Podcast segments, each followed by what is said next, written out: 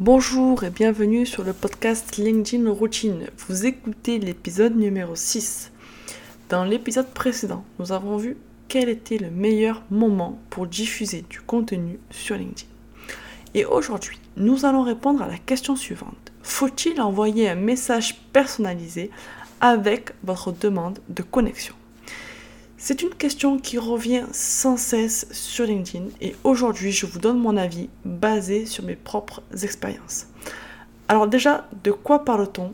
Qu'est-ce qu'une invitation personnalisée? Sur LinkedIn, quand vous êtes sur le profil d'une personne qui n'est pas encore dans votre réseau, vous avez le bouton Se connecter qui apparaît et qui va donc vous permettre de faire la demande de connexion pour que la personne puisse rejoindre votre réseau LinkedIn. Si vous êtes connecté via un ordinateur, LinkedIn vous propose alors une option supplémentaire qui est celle d'ajouter une note. Donc, comme vous l'avez compris, cette option n'est pas disponible lorsque vous réalisez cette action depuis un mobile.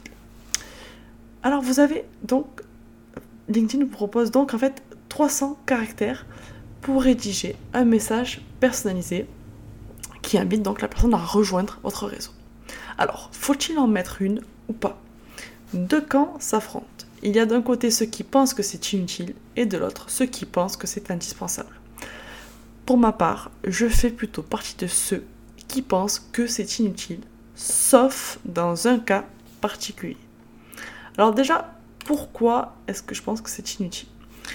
Euh, Premièrement, les gens ne lisent pas forcément les notes qui accompagnent euh, les, invitations LinkedIn.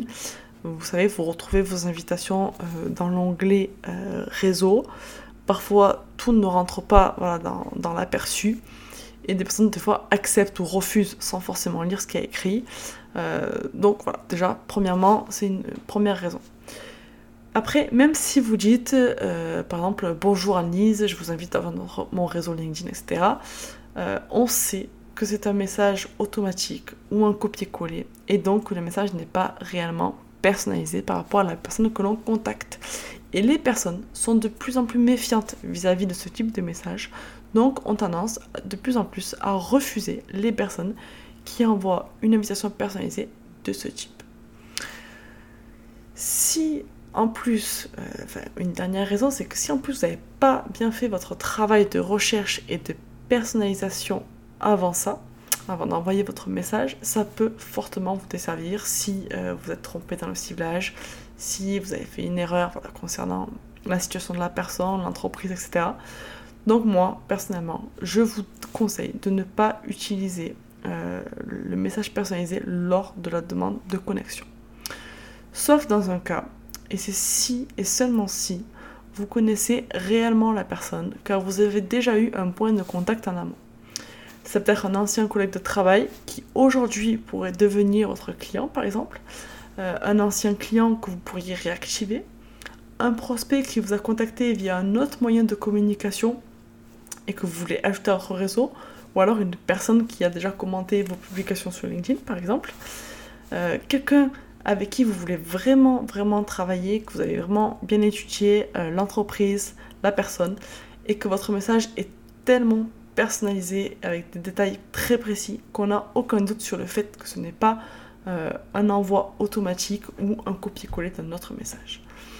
Enfin, euh, la dernière chose qui euh, pourrait jouer dans la balance, c'est si on parle de chiffres. En fait, si on parle de chiffres, les taux d'acceptation ont toujours tendance à être plus faibles lorsqu'il y a une note personnalisée. Donc vraiment, je vous conseille de l'utiliser que si c'est utile que si vous êtes sûr que celle-ci va être bien perçue et qu'il y a un intérêt à personnaliser celle-ci. Voilà, c'est tout pour aujourd'hui. Maintenant, c'est à vous de jouer.